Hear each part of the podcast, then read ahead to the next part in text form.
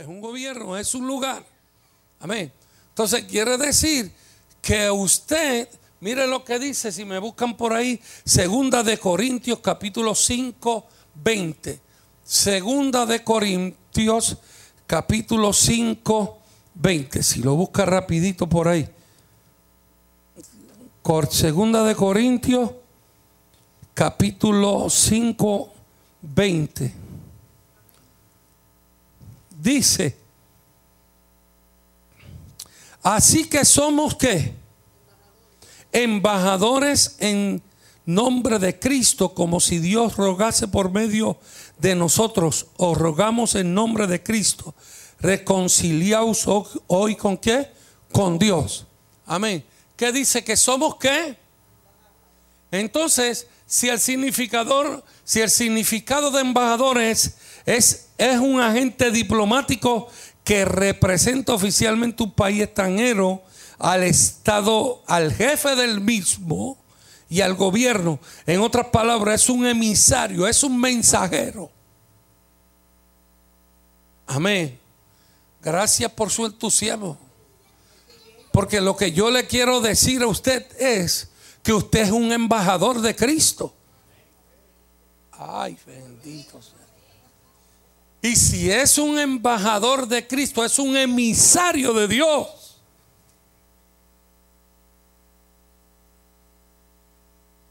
Cuando se habla de una embajada, ¿qué tiene una embajada? Allí hay un qué. Hay un embajador, un representante Vamos a poner un ejemplo que es lo más que conocemos. Un representante de Estados Unidos tiene en su embajada, tiene también el embajador. Y ese embajador está allí ¿por qué? ¿Quién lo envía allí? El gobierno, pero ¿quién, quién es? El presidente de los Estados Unidos. Entonces quiere decir que lo que él diga allí está representando a quién? al presidente. En otras palabras, él representa un país, representa un reino, representa una nación. Entonces quiere decir que mira el que está a su lado y dile, tú representas un reino y ese reino de Dios. Tú eres un diplomático.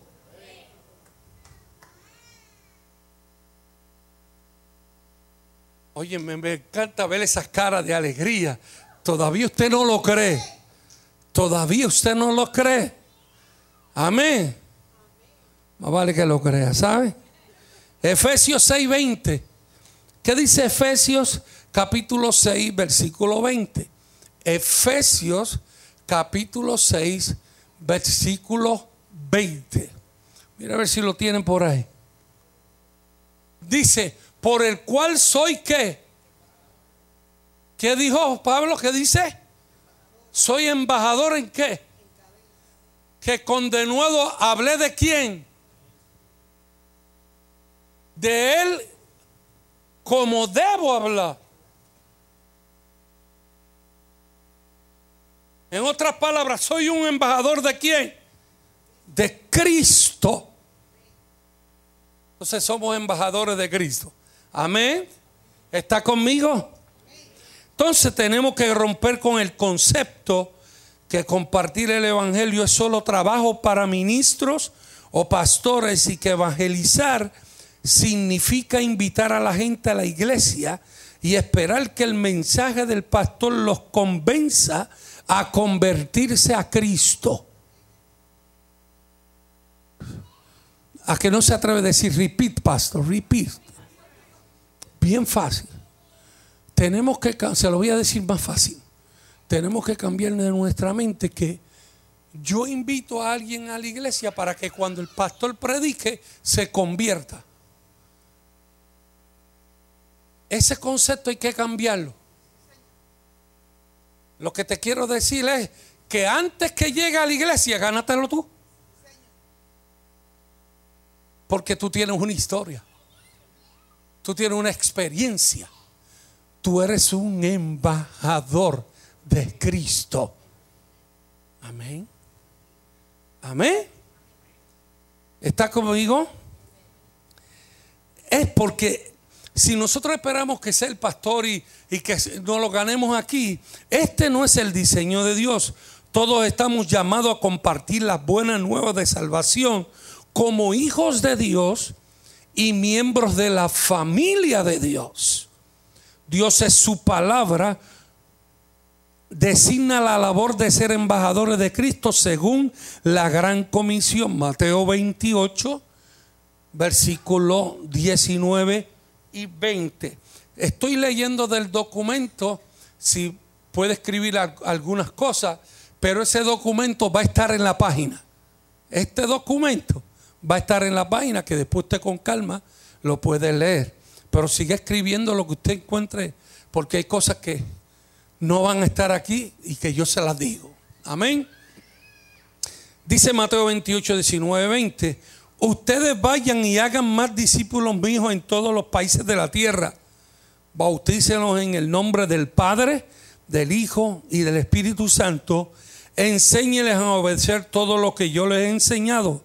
Yo estaré siempre con ustedes hasta el fin del mundo. Amén. Entonces quiere decir que al ser llamados embajadores, dile otra vez al que está a tu lado para que te acostumbres, dile, tú eres un embajador de Cristo. Pero dígaselo al que está al otro lado, dígale, tú eres un embajador de Cristo. Entonces ahora dile, tú no eres cualquier cosa. Porque antes lo decía el trapo de inmundicia. No, no, no. Éramos, ahora somos embajadores. No somos cualquier cosa. Amén. Amén. Entonces nos debe caracterizar las siguientes descripciones. Número uno, es un puesto de confianza. Ser embajador de Cristo es un puesto de confianza. Y para ese puesto de confianza tenemos que serle fiel al reino de Dios. Amén. Amén. Número dos, reconoce la autoridad que se le ha sido delegada para representar en el reino de Dios donde quiera que vaya. Donde quiera que tú te vayas, a la oficina que tú vayas, al lugar que tú vayas, a donde quiera que tú te muevas, tú eres un embajador de Cristo y tú tienes la autoridad de reino.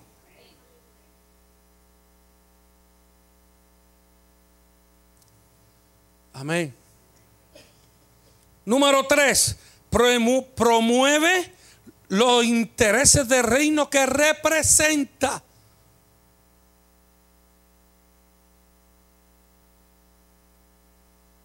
Julio no va a hablar de tres monjitas.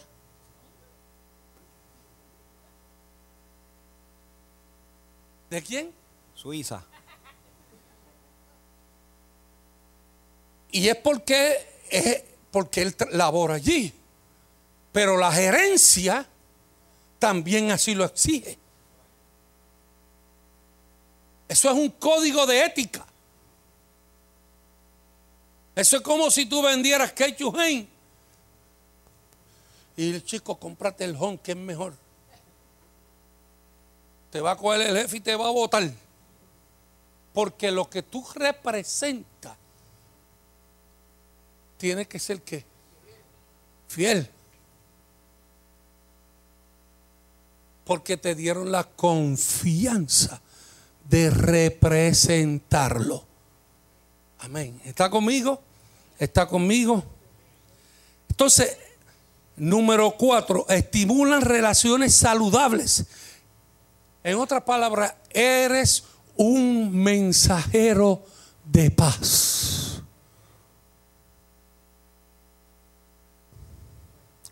Cuando alguien te hable de alguien, no siga calentando la cosa. Sé un mensajero de paz. Aunque tú sepas que la persona puede estar incorrecta, sé un mensajero de paz. A paz nos ha llamado el Señor. Amén. Amén. Amén. Número 5. Protegen los derechos del reino. Su integridad es intachable. Próximo. Lo caracteriza la humildad. Dígase humilde. Reconoce que todo lo que pueda lograr en el nombre del reino de Dios no es para su propio beneficio, sino para servir a otros. Dale la mano a alguien y dile, tú eres un servidor, tú eres una servidora. Dígaselo, dale la mano a alguien y dile, tú eres un servidor, tú eres una servidora. Amén. Amén. Segunda de Timoteo capítulo 2, versículo 2 dice, tú has oído lo que les he enseñado a muchas personas.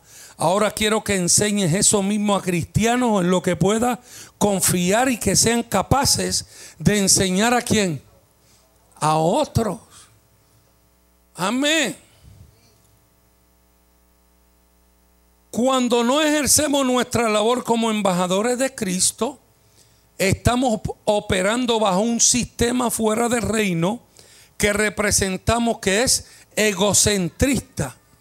En otras palabras, disfruto de los beneficios, pero no los utilizo para servir a los demás. Amén. ¿Se acuerda que yo hablé de sequía el viernes pasado? Yo creo que el domingo lo mencioné. ¿Cuál fue el problema de sequía? Mira a ver si usted se acuerda. Sí, pero el problema de sequía fue que Dios hizo un milagro. Se iba a morir. Y Dios manda al profeta Isaías, le dice, prepara tu casa que te va a morir. Y antes que Isaías saliera, Sequía le dice, Dios, tú sabes que yo te he sido fiel, yo te, me he guardado para ti dice que antes que Isaías saliera, viró para atrás y le dijo, así te dice el Señor, tienes 15 años más de vida. Amén, ¿se los dio o no se los dio? Se los dio. Pero ¿sabe cuál fue el problema de Ezequiel? Que no se lo dijo a nadie.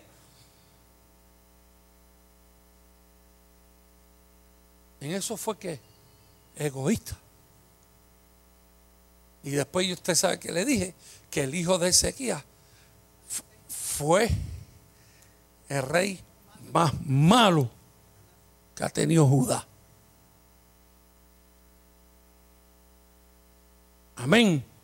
Entonces, tenemos que hablar de Cristo. Imagínese que tuviéramos, mire esto, imagínese que tuviéramos la respuesta de la cura de una enfermedad incurable y optáramos en no ofrecérselo a nadie más.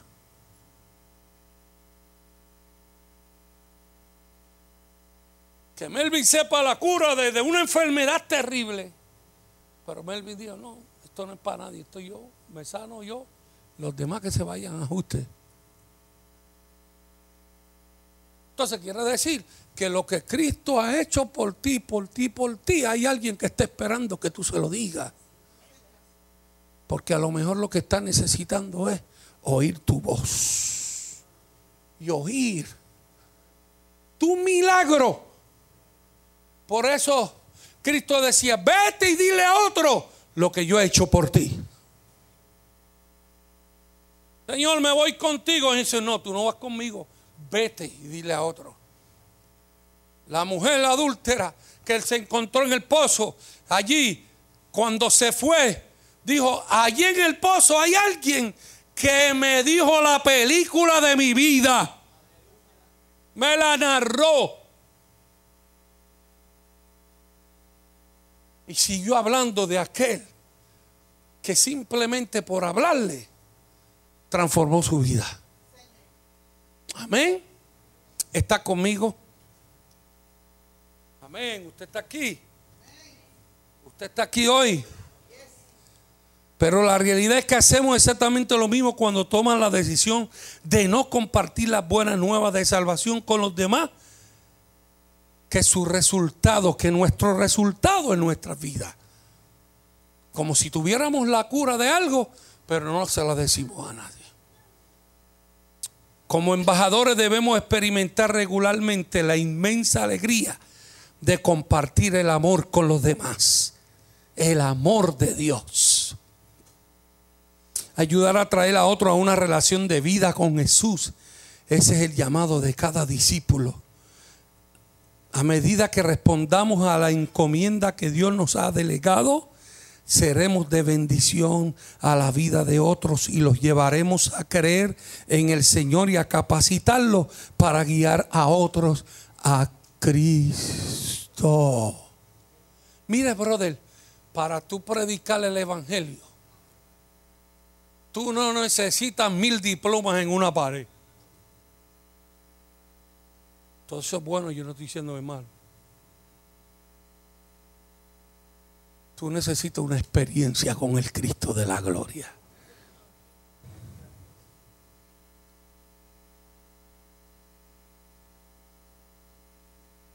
Amén. ¿Está conmigo? Las investigaciones, mira esto, y esto está tremendo. Las investigaciones muestran que la mayoría de los cristianos viven toda su vida sin compartir su fe al menos una vez al menos una vez. ¿Está bien sentado? ¿Está bien sentado? ¿Está bien sentado? Ah, no, entonces están de pie ustedes. ¿Están bien sentados? Porque es que le voy a decir algo para que se siente mejor. Escuche esto. El 90%, diga conmigo, 90% de las personas con las cuales nos relacionamos todos los días nunca conocerán de Cristo por medio de nosotros.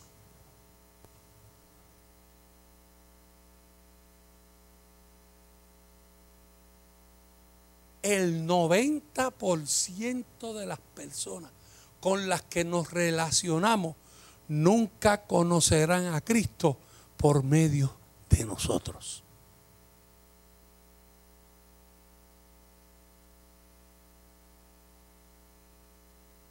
Es un estudio. Eso no es un invento, es un estudio hecho. Otras palabras, tenemos la cura para el mal que tormenta el corazón del hombre. Y no nos podemos quedar callados. Y para pasar ya mismo a los grupos, tres razones principales por las cuales no comparten el Evangelio y por cuales no compartimos el Evangelio muchas veces. Tres razones principales. Anótelas por ahí. Esto así se lo voy a decir. Número uno, el miedo. Tenemos miedo de hablar de Cristo. Cuando volvemos y repasamos Mateo 19, capítulo 28, 19 y 20, Dios nos reafirma en su palabra que toda autoridad en el cielo y en la tierra está con nosotros y promete que jamás nos dejará atrás si hacemos discípulos en obediencia a su mandato. Si Cristo está en nosotros, no hay nada que temer. Dile que está a tu lado, si Cristo está contigo, no tengas miedo. Dos, no saben con quién compartir el Evangelio. Razones por las cuales no hablamos y no compartimos el Evangelio. No sabemos con quién hablar del Evangelio. Pero quiero decirte que todos los días el Espíritu Santo de Dios nos dará la oportunidad de compartir su gran amor con todo aquel que nos relacionemos. Esto incluye familiares, amigos, compañeros de trabajo, los empleados del supermercado, aquellas personas que están haciendo la fila de una tienda, los empleados donde vamos a comer. En otras palabras, la disposición de ser obediente al corazón del Espíritu Santo está en nosotros. El Espíritu Santo tiene una pasión a ver las personas perdidas venir a Jesús. Esa misma pasión debe arder en nuestros corazones La misión de Jesús fue el salvar y buscar a los perdidos. Podemos comenzar realizando, mire, antes de leer eso, yo le dije, creo que fue en unos miércoles o el domingo, no recuerdo cuándo fue. La Biblia dice que el Espíritu Santo nos guía toda justicia y verdad. ¿Verdad que sí? Quiere decir que cuando usted comience a hablarle a alguien de Cristo, el Espíritu Santo te dará las palabras correctas que tú debes hablar para ganarte esa vida y para que esa vida reciba a Cristo como su Salvador. Amén.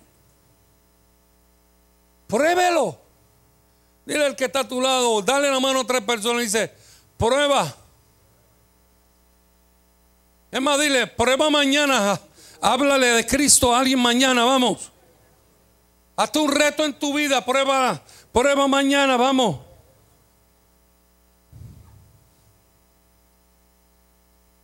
Entonces no, eh, eh, aquí vamos a entrar a lo final.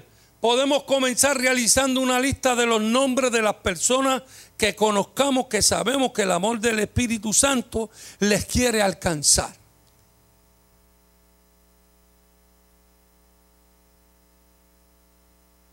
Si yo hago esa lista, usted sabe qué es lo primero que debo hacer orar por los que puse ahí. En el nombre de Jesús, Señor, he hecho esta lista. Aunque pongas uno, aunque pongas dos, ora por ellos. Pide al Espíritu Santo que el momento que tú les hables, el Espíritu Santo toma control de esa conversación. Amén. Amén. Porque es el Espíritu Santo el que realiza la obra por medio. Pero ¿por medio de quién? Por medio de nosotros. Amén. Ahora mira esto, no te desanimes si ves que las personas con las cuales comparte su historia y el mensaje de la cruz no responden de manera positiva el trabajo de un discípulo y un embajador de Cristo compartir lo que Dios ha hecho en su vida. Continúe orando por ellos y siguiendo la dirección del Espíritu Santo. No te hizo caso, sigue orando. Pero yo estoy seguro de algo, que esa semilla, que la Biblia todavía dice, que la palabra no vuelve atrás, vacía y en algún momento hará su obra. Yo, he conocido gente que han orado, han más de 5 años, 10 años, 15 años por una persona. Orado ahí, le hablan y ahí, y ahí, y ahí. Y luego de un paquetón de años, un día se lo encuentran y los brother, ¿cómo está? Mira, oye, pero tú te ves bien. Y dice, no, fue que le entregué mi vida a Cristo. Y a veces no fue ni con él, ni con el que le habló y llevaba 10 o 15 años orando. Pero no importa, te lo ganaste para Cristo. Amén. Dios es bueno.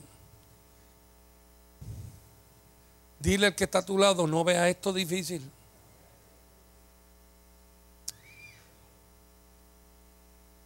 No te asustes. Pastor, estoy iniciativa Timoteo, esto está duro, esto, está, yo, está más fácil yo quedarme sentadito adorando al Señor. Amén. Pero es que tengo y tenemos que hablar de esto porque esto es el reino de Dios. Imagínese Cristo cuando Pedro le dijo, Señor, no vayas a Jerusalén, porque te van a matar. Te están velando y te van a matar. Te quieren matar. Vamos a seguir orando por la multitud y sigue haciendo milagros. Y sigue salvando y, y milagros. Y no vayas a Jerusalén. Cristo le dijo, ¿cómo? Señor te reprenda, demonio. Apártate de mí, porque es necesario que yo vaya a Jerusalén. Y que yo siga hablando en Jerusalén. Y me van a coger preso. Y me van a, a castigar. Y me van a dar latigazos. Y me van a matar en una cruz. Pero al tercer día voy a resucitar. Alábalo. Porque yo vine para eso. Entonces dile al que está a tu lado, ¿tú sabes para qué yo me, Dios me salvó a mí? Dile, dile, ¿tú sabes para qué Dios me salvó a mí? ¿Tú sabes para qué Dios te salvó a ti? Para que le digas a otro lo que Él ha hecho por ti.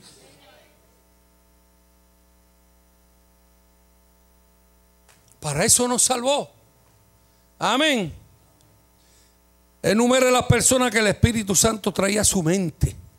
Enumere las personas en donde vive, familia y vecinos.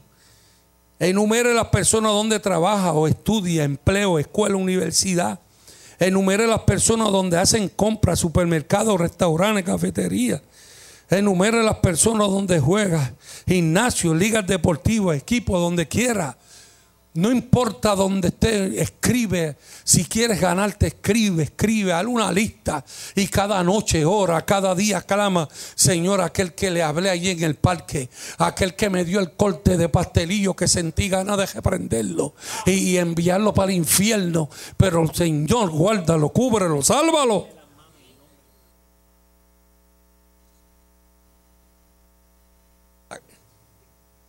Amén. Entonces muchas veces no sabemos compartir el Evangelio. Pero mire esto, número uno, escuche primeramente su historia. Dígale, cada persona, mire, cada persona te va a dar el pie forzado. Cuando tú empiezas a hablar y oír, oye, qué bueno, yo estaba compartiendo contigo varias veces y, qué tremendo, mano, y todo eso, y cómo están las cosas. bueno, estoy, estoy ahí porque me hice un examen eh, y, salí de algo ahí, tengo no sé qué es y todo eso, y tú va escuchando. Y, ¿Qué te está diciendo? ¿Cuál es la necesidad que tiene en el corazón? Que Dios lo sane, que Dios opere un milagro.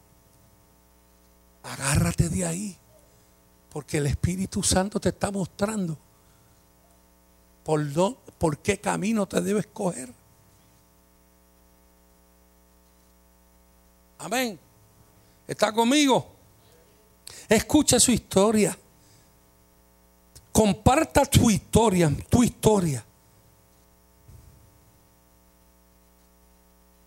Habla de, de, lo que te ha pasado a ti. Lo mejor que te ha pasado a ti. Cuente su vida antes de Jesús, cómo llegó a conocer a Jesús y el cambio desde que creyó. Todos antes teníamos un antes y un después. Y comparte el amor de Cristo. Amén. Comparta su historia. Amén. Por eso es que tenemos que hablar antes de Cristo, cómo fue nuestra vida antes de creer en Jesús. Tenemos que hablar del punto de conversión, cómo llegué a conocer a Cristo. Y número tres, ¿qué ha pasado con mi vida después de conocer a Cristo? Amén. Eso es todo. Eso es todo. A veces queremos tener tanto conocimiento de predicar un mensaje y decir, wow, le volé la cabeza a Raimundo y a todo el mundo. ¿Qué, qué, revelación? Y a veces salimos que ni uno mismo lo entendió. ¿De qué habló? Los indios vienen.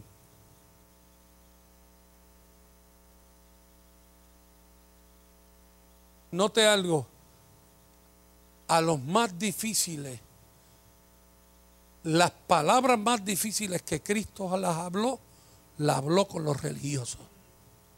Que le preguntaron, oye Señor, ¿por qué tú le hablas a ellos así?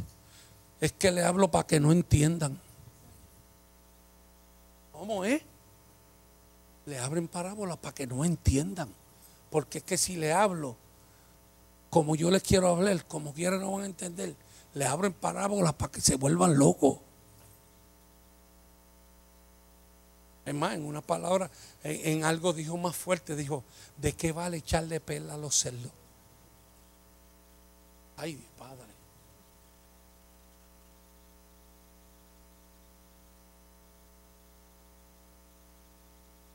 Háblele.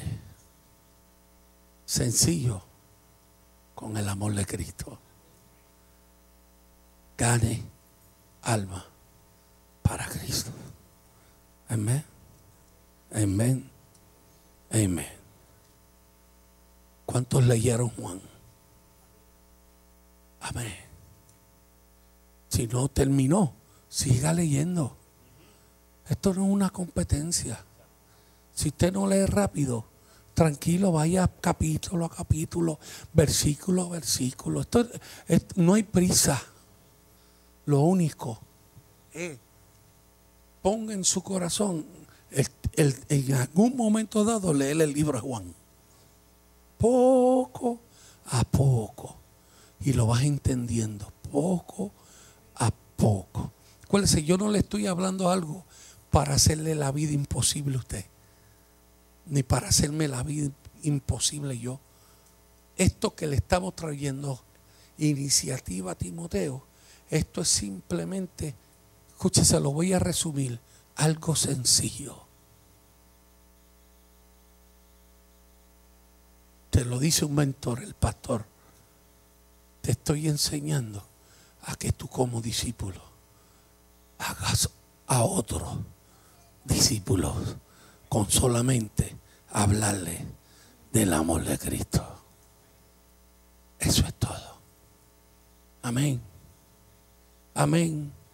Mi viejo tenía un, a veces decía un refrán. Decía, papá, pero tú no puedes. Él decía, si con dos versículos yo me salvo y me voy para el cielo, sigo con esos dos versículos. Y sabía mucho más, pero él decía, con dos cosas que sé. Si son para mí de bendición y son de bendición a otros, lo seguiré diciendo. Amén. Amén. ¿Por qué usted cree?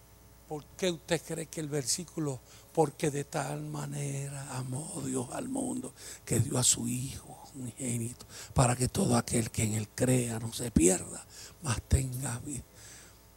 El versículo que más vida se ha ganado para Cristo. Un solo versículo. Porque habla del amor de Cristo. Amén. Ahora vamos a hacer, si usted no vino el miércoles pasado, tranquilo, que los ubicamos. Vamos a hacer los grupos otra vez para que discutan ahí las, las preguntas y que hablen un poquito de Juan. Y vamos para adelante. Hay dos grupos más. Eh, si se pueden acomodar los que ya estaban el miércoles, búsquese en su, su grupito y vamos a acomodarnos. Hay dos grupos más. Ah, eh, Axel, Alex, Axel, pues te, eh, Judy se queda contigo. Ella no vino el miércoles pasado, ¿verdad? Pues tú te quedas con, te quedas con ella. Eh, Igualesca, donde está Antonio. El próximo grupo es Roy, Joey, Alex, Mara, Solimar, Angie, Héctor Jr. y Migdalia.